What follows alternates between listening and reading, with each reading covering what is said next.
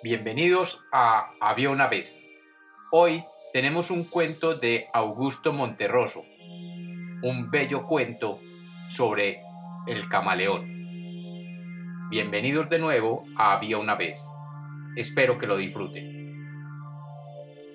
Había una vez, había una vez un país muy remoto, en plena selva.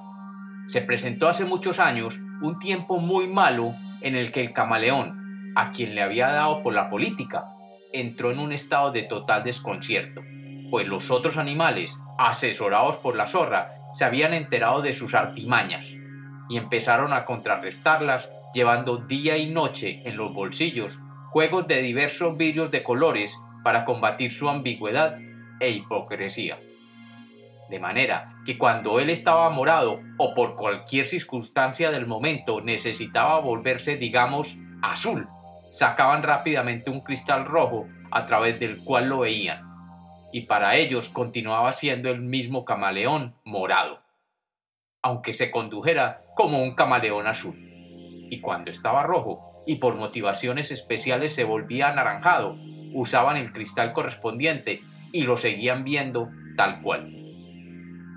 Esto solo en cuanto a los colores primarios, pues el método se generalizó tanto que con el tiempo no había ya quien no llevara consigo un equipo completo de cristales para aquellos casos en que el mañoso se tornaba simplemente grisáceo, o azul o de cualquier color más o menos indefinido, para dar el cual eran necesarias tres, cuatro o cinco superposiciones de cristales.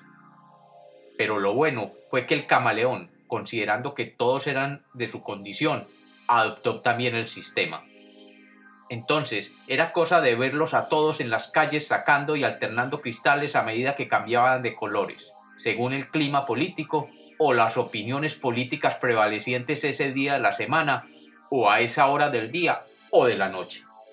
Como es fácil comprender, esto se convirtió en una especie de peligrosa confusión de las lenguas. Pero pronto los más listos se dieron cuenta de que aquello sería la ruina general si no se reglamentaba de alguna manera a menos de que todos estuvieran dispuestos a ser cegados y perdidos definitivamente por los dioses, y restablecieron el orden.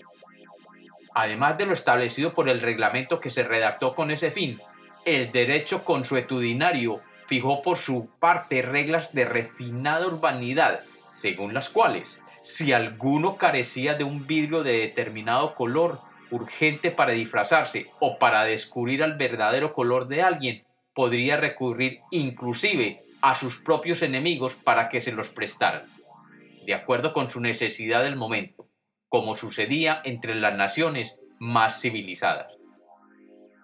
Solo el león, que por entonces era el presidente de la selva, se reía de unos y de otros, aunque a veces socarronamente jugaba también un poco a lo suyo, por divertirse. Por eso, desde esa época viene el conocido dicho de que todo camaleón es según el color del cristal con que se mira. Y como los cuentos nacieron para ser contados, este es otro cuento de Había una vez.